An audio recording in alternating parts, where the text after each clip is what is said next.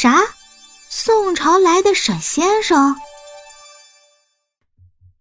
第一百零九章。公路上的车辆一辆接一辆的驶过，却没有影响到周安妮和叶明川一丝一毫。只有这些吗？周安妮挑了挑眉，看着自己的朋友所发来的讯息，她查到了沈家大宅的地址。可是那么几栋别墅当中，哪一栋才是沈家父子所居住的别墅呢？以及，还有一件很关键的事情，就是在于叶明川想要的有关于沈家外围警卫力量的事情，那些人是阻碍他们的关键。查到什么了？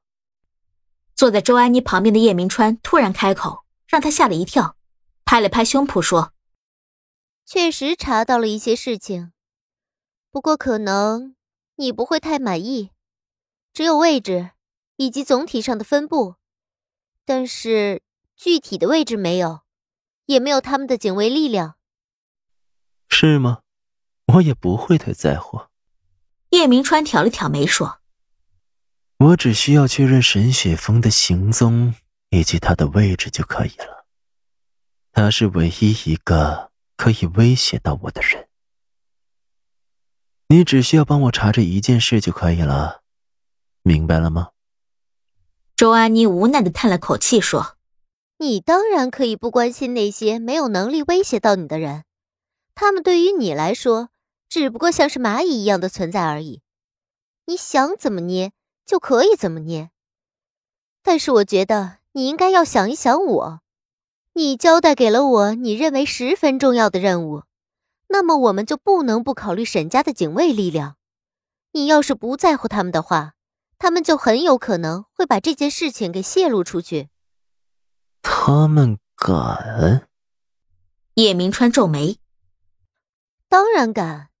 我认为你严重低估了他们对于沈家的忠诚程度。你要是敢动他们的公子，他们会和你拼命的。周安妮一时之间突然觉得叶明川好像有点傻傻的感觉。他凭什么就会认为沈家的人是因为怕他？从而不敢将这件事泄露出去。好，我知道了，那就多留一点时间给你去调查一下沈家的警力情况。为了配合你能够成功的将这件事情掩盖下去，我会在动手的整个过程中注意自己的分寸的，不会给你带来太大的麻烦。叶明川神情平稳的说：“好。”周安妮面上笑了笑，说：“心里却是一阵腹诽，又得他去找人帮忙了。”当周安妮再次拿起手机找人的时候，叶明川是真的睡着了。尽管正常来说他不会特别需要睡眠，可是这一次是因为他这几天对杨小兵深沉的思念所引来的疲倦，在叶明川的梦境当中。那个女孩依旧穿着那一条她最喜欢的淡粉红色裙子，坐在那棵他们共同种下的樱花树下。正逢樱花盛开的季节，女孩穿着的裙子又和樱花的颜色特别映衬，她笑的是那么开心。站在漫天的花瓣雨之下，注视着穿着深黑色外套的叶明川说：“ 你来了呀，我等你好久了。”是啊。我来了。叶明川踏着缓步向他走近，温柔的看着他说：“我来了，这一次就不会再走了。我们要一直生活在一起，好不好？”“ 当然好呀！你看，那边是我种的蔬菜瓜果，都特别好吃，你要多吃一点呢。”女孩温柔的靠在他的肩膀上，指着那边自己种下的东西说。嗯，我一定会多吃一点的，以后我都听你的，绝对不会再不听你的话。叶明川半蹲下了身子，和女孩一起数着他到底种了多少可口的蔬菜瓜果，一起确认之后，他才可以和他一起采摘丰硕的果实。好多啊！叶明川笑得特别开心，站了起来，摸着女孩的头说：“你呀，想要把我养成一个大胖子吗？”怎么会？女孩不满地说：“我种的都是特别绿色健康的食物，不会长胖的。是吗？那我就先把你养成一个大胖子吧。滚蛋！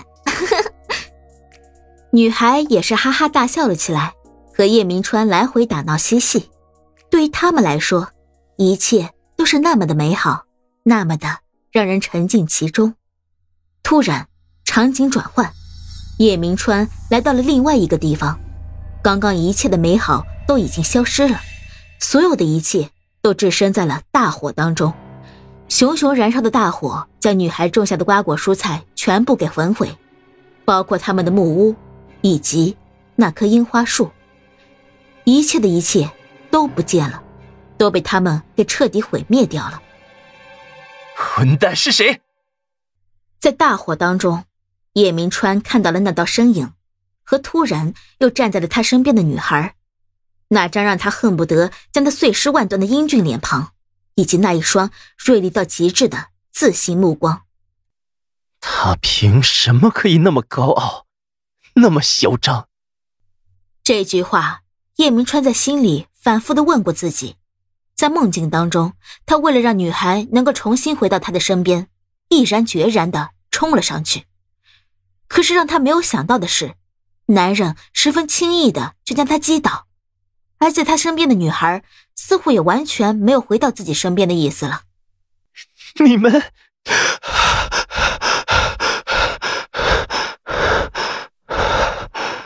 猛地惊醒的叶明川喘了好几口粗气，看到周围的环境以及坐在他身边的周安妮之后，神情和内心才恢复了平静，知道刚刚只不过是一个梦境而已。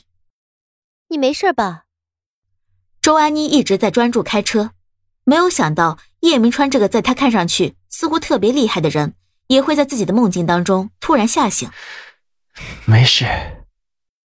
叶明川揉了揉自己的太阳穴，说：“只是梦到了让我不高兴的人。”是和沈雪峰有关吧？